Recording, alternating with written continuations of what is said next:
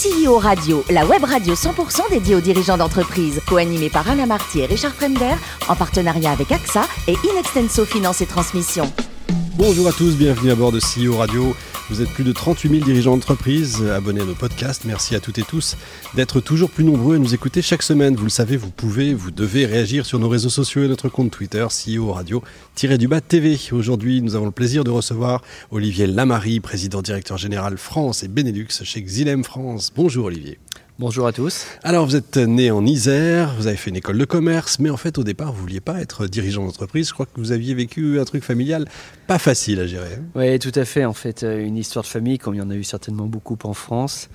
Donc euh, voilà, une des confitures familiales euh, suite à la crise dans les années 90 avec le conflit en Irak, qui a créé en fait toute cette inflation sur sur le pétrole et qui a durement touché en fait tout le monde de l'automotive et normalement du transport et la logistique. Et donc suite à cela, c'est vrai qu'on voit un peu tout ce qui se passe dans une famille euh, lorsque notamment on est caution solidaire, que on n'a pas les banques ou que les banques se rétractent et que euh, on voit débarquer euh, les huissiers à la maison régulièrement pour récupérer des meubles et rembourser des dettes qui fondamentalement ne peuvent pas être remboursées dès l'instant qu'on n'a pas euh, suffisamment de biens. Donc euh, ça m'a même un petit peu dissuadé par rapport à ça. Donc je me suis dit, je vais laisser la responsabilité à d'autres. voilà. Je comprends tout à fait. Mais finalement, au fil des ans, bah, ça revient, l'appétence euh, vient quand même et vous commencez votre carrière de dirigeant par diriger une filiale autrichienne, c'est ça? Oui, tout à fait. Donc j'ai eu la chance d'être dans une société qui permet vraiment le développement des talents. Donc par rapport à ça, euh, après avoir passé un petit peu de temps au siège euh, en Suisse, l'entreprise m'a confié la responsabilité de la filiale autrichienne qui était aussi en même temps euh, responsable de tout ce qui était commercialisation des produits en Europe de l'Est, mmh. donc dans tous les pays dans lesquels on n'avait pas une représentation directe. Donc c'était un peu plus d'une ouais, 28-30 pays. Ah quand même. quelques voyages et des miles. Quelques voyages, quelques miles. J'ai jamais réussi à être sénateur. Il m'a manqué toujours quelques miles parce qu'il faut voyager outre-Atlantique. voilà, et pas en Europe. Bon, très bien. Alors, Xylem, on va y venir. Qu'est-ce que mhm. c'est exactement? Alors Xylem, c'est une société euh, qui est basée euh, avant toute chose aux États-Unis, hein, qui est en train de bouger d'ailleurs son, euh, son, quartier général à Washington DC pour être encore au plus près des, des, des, pouvoirs décisionnels. C'était New York avant, c'est ça? C'était voilà Rybrook à côté de New York. Mhm. Donc là, on se rapproche en fait de, de DC. c'est une société qui fait un peu plus de 5 milliards de chiffre d'affaires, 5 milliards de dollars de chiffre d'affaires. Parle le monde, hein, bien sûr. Dans le monde, évidemment, présente dans plus de 150 mhm. pays, 16 000 collaborateurs. Ah oui.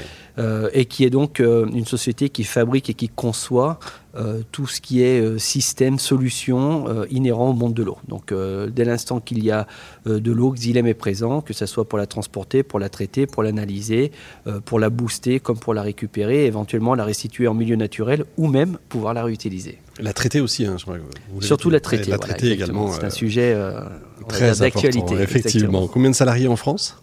En France, on est environ 300 salariés. D'accord. C'est un pays important quand même pour. Euh, c'est, on va dire, un des pays européens les plus importants en termes de chiffre d'affaires, mais aussi en termes de présence sur le territoire, parce que c'est une douzaine de sites euh, sur l'ensemble du territoire français. Alors, c'est une entreprise à mission. Qu'est-ce que ça veut dire exactement, euh, concrètement? Bah, Disons que la, mission de Xylem est avant toute chose la préservation de la ressource en eau. on parle beaucoup de l'or bleu. Euh, on est en train un petit peu, euh, j'ai un peu l'impression qu'on est en train de le découvrir. Or, en fait, c'est vraiment une mission que Xylem a depuis, euh, on va dire, quasiment les, les, premiers temps.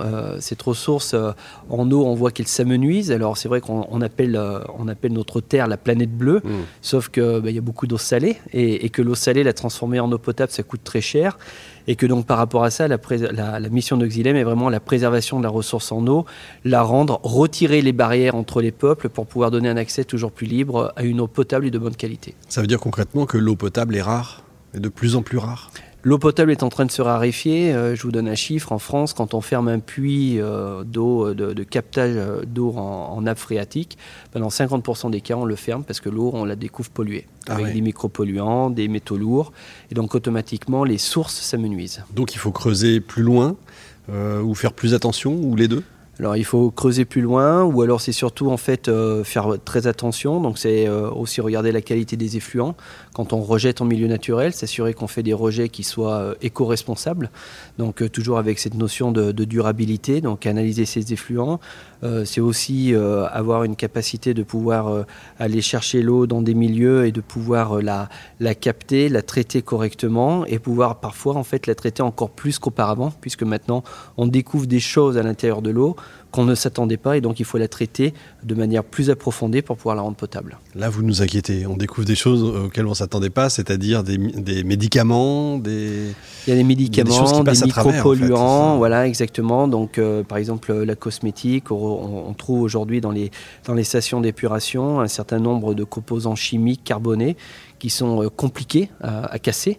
Euh, et donc par rapport à ça, euh, par exemple, ce qu'on appelle les traitements tertiaires, qui sont des traitements euh, en sortie de station d'épuration, qui permettent vraiment d'aller casser, voilà, par l'intermédiaire de l'oxydation, donc l'ozone tout à fait, de casser ces, ces, chaînes, ces chaînes carbonées pour remettre en milieu naturel une eau de meilleure qualité. Les UV aussi Alors les UV font partie aussi de ça, donc puisqu'on rentre dans les détails, il y a une filtration mécanique qui est mise en place généralement avec, avec du sable, et puis ensuite on a effectivement des systèmes d'ozonation qui viennent oxyder en fait les chaînes carbonées. Puis en plus, on a la partie UV euh, qui vient, elle, détruire les bactéries de manière à pouvoir rendre une eau qui est euh, toujours, on va dire, grise, mais qui, ceci dit, est débactérialisée. Je parle des UV parce que c'est vrai que pour le grand public, on le voit de plus en plus, euh, justement, que les UV viennent casser, enfin, à la fois pour nettoyer des lunettes ou pour nettoyer l'eau, parfois, parce que on pense que l'eau est un peu polluée dans les villes et, et elle sera meilleure quand on, fait ça. Euh, on, parlait de, ce qu'il y a dans l'eau, le Covid. Mhm. On a dit, est-ce que c'est une légende urbaine, qu'on le retrouvait dans l'eau? Alors, l'entreprise a été très rapidement... Euh, euh, c'est très fortement et très rapidement impliqué justement. on a retrouvé le Covid en station d'épuration, donc on l'a trouvé.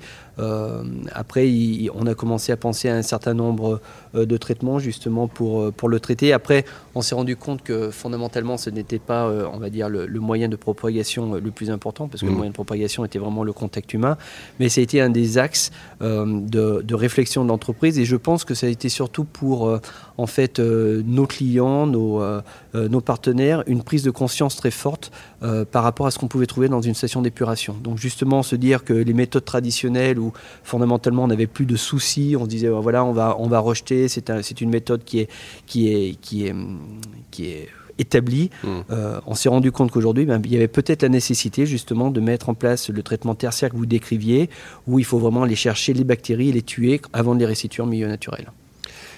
La xylème, c'est pas uniquement de l'industrie, évidemment. Il y a toute la data ça, c'est des, on va dire, c'est des métiers nouveaux, euh, data scientist, etc., que, dont vous avez besoin aujourd'hui? Alors aujourd'hui, effectivement, euh, la euh, a, anticipé, j'ai envie de dire, ce, virage sur la data déjà euh, en 2014-2015. On a déjà commencé à pressentir en fait ce qu'on appelle le non-revenue water, donc toute l'eau qui est pompée, analysée, traitée, poussée dans les tuyaux, mais qui n'arrive pas à destination, était réellement un véritable problème, puisqu'il y a vraiment des milliards et des milliards de dollars aujourd'hui qui n'arrivent pas à terme. Je vais vous donner un chiffre. Hein. En France, on pompe 5 milliards et demi de mètres cubes d'eau par an. 1 milliard de mètres cubes n'arrive pas à destination. Donc euh, c'est une efficacité aux alentours de un peu moins de 80%. Donc par rapport à ça, perdu, c'est-à-dire qu'il y a des fuites, euh, euh, l'eau se, perd dans les canalisations. Alors les canalisations en France, on ne se rend pas compte, hein, mais le, le, nombre de kilomètres de tuyaux que nous avons sous nos pieds, c'est deux fois la distance de la Terre à la Lune, uniquement pour la France entre les réseaux d'eau potable et les réseaux d'eau usée, on a un peu plus d'un million de kilomètres de, canalisation. Ce qui fait qu'automatiquement, sur des réseaux qui ont entre 60, 70, 80, voire même plusieurs, euh, parfois une, centaine d'années, comme c'est le cas à Paris, automatiquement, on rencontre des fuites. Euh, ce sont des villes historiques. Hein. Londres est exactement dans la même problématique. On ne parle pas de Rome. Et, automatiquement, la réfection en fait, de cette canalisation euh, est très coûteuse. Donc par rapport à cela, l'entreprise a compris déjà dès 2014 de la nécessité de pouvoir utiliser la data, donc la digitalisation de notre métier, pour pouvoir comprendre exactement où intervenir et faire des, des interventions d'investissement et humaines qui sont vraiment chirurgicales. Ciblées, extrêmement ciblées. exactement, extrêmement ciblées. Ah, ça, c'est extraordinaire. Quasiment au laser. Vos clients, c'est B2B, c'est des, des villes des régions Alors, c'est avant tout beaucoup de B2B, même si nous avons énormément d'applications résidentielles, hein, puisque une chaudière à la maison ou euh, dans une habitation privée, dès l'instant qu'on est dans une région peut-être un peu loin de la, on va dire, de, euh, du, de, la conduite d'eau potable, on a besoin d'un peu de pressurisation, mais c'est surtout avant tout des, des métropoles, des intercommunalités, des communautés de communes qui ont, qui ont besoin de nous, que ce soit sur l'aspect eau potable comme sur l'aspect assainissement. Ce sont aussi des industries qui, ont des, qui utilisent mm. aujourd'hui énormément d'eau. Hein. Je pense à l'industrie textile aujourd'hui, c'est 4% de l'eau potable du monde qui est utilisée dans l'industrie textile textile, donc où ces gens souhaitent réellement mettre en place des politiques de développement durable avec une réutilisation de l'eau, une diminution de, tout ce qui est micropolluant, donc pour avoir des effluents de meilleure qualité. Et puis c'est tout ce qu'on appelle chez nous le, bâtiment commercial, donc mmh. des hôtels comme aujourd'hui au Bristol, où on veut s'assurer que celui qui est au dernier étage ait autant de pression que celui qui est au premier. Les projets que vous avez à venir, ceux dont, dont vous pouvez parler bien sûr, mhm. c'est...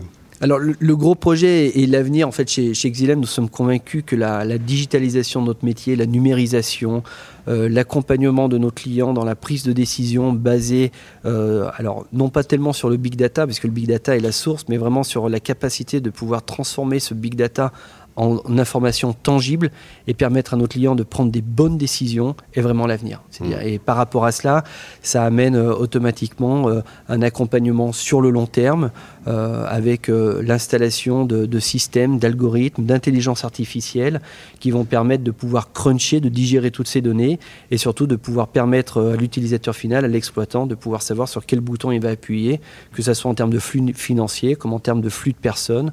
Euh, ou simplement pour optimiser euh, la facture énergétique pour la communauté. Bon Olivier, le plus beau métier du monde c'est quoi? C'est CEO ou maître d'hôtel? C'est une question euh, très difficile puisque vous avez touché un point extrêmement important. En 2014, en stage de troisième, j'ai fait mon stage en l'hôtellerie. Donc j'ai travaillé, à l'époque c'était une, une, petite semaine, j'ai travaillé dans un restaurant. Euh, mon premier amour, euh, qui était vraiment fait euh, pouvoir faire grandir comme aujourd'hui, donner des expériences fantastiques autour de la gastronomie et des vins. Alors c'était surtout la gastronomie à l'époque, mhm. encore le vin, hein, j'étais trop jeune. mais voilà, c'était vraiment faire vivre à des gens des expériences formidables. Et puis après, euh, effectivement, un peu euh, justement peut-être par euh, héritage familial, je me suis dirigé sur une école de commerce. Et donc je suis parti dans le, dans le monde de l'Internet au début et après j'ai terminé dans l'industrie. Donc effectivement, CEO est un beau métier. CEO dans l'hôtellerie serait top. Ça a été idéal, mais enfin votre vie n'est pas finie. On a... Tout à fait, a ce que vous voulez. On va terminer par Watermark, qui est la fondation de, de Xylem. Je crois que c'est important pour vous. Alors Watermark est... vous parliez d'entreprise à mission tout à l'heure. C'est vraiment peut-être un des euh, arguments les plus importants que nous avons, notamment quand nous sommes en train euh, euh, d'embaucher de nouveaux employés. On, leur parle de l'entreprise, on leur parle de la mission, on leur parle des systèmes, mais on leur parle aussi de notre fondation, qui est fondamentalement un très fort engagement de la part de Xylem, puisqu'elle permet à ses employés de pouvoir reverser prendre du temps de l'entreprise pour pouvoir faire des actions de bénévolat, alors que ce soit auprès des écoles, auprès de la collectivité, mais vraiment en fait pour sensibiliser la communauté sur euh, la préservation de la ressource en eau. Alors ça passe par plusieurs activités. Je parlais des écoles, faire comprendre aux enfants qu'est-ce que c'est que la qualité de l'eau, qu'une eau claire n'est pas fondamentalement une eau potable, mais c'est aussi euh, ramasser des déchets euh, sur la plage, aller dans son quartier, récupérer les déchets et les remonter. Donc c'est vraiment des actes de civisme très forts. Ou alors participer, comme la France l'a fait, avec l'usine que nous avons en Pologne, à envoyer 10 palettes de matériel pour héberger les familles de nos collègues ukrainiens qui travaillent en, Pologne et qui ont besoin de, biens de première nécessité. C'était important de le dire. Merci beaucoup Olivier, vous êtes formidable. Alors ne changez rien, peut-être qu'un jour on se retrouvera, vous serez CEO, euh, maître d'hôtel en même temps. Fin de ce numéro de CEO Radio, retrouvez toute notre actualité sur nos comptes Twitter et LinkedIn. On se donne rendez-vous mardi prochain, 14h précise, pour une nouvelle édition. L'invité de la semaine de CEO Radio, une production B2B Radio.tv en partenariat avec AXA et Inextenso Finance et Transmission.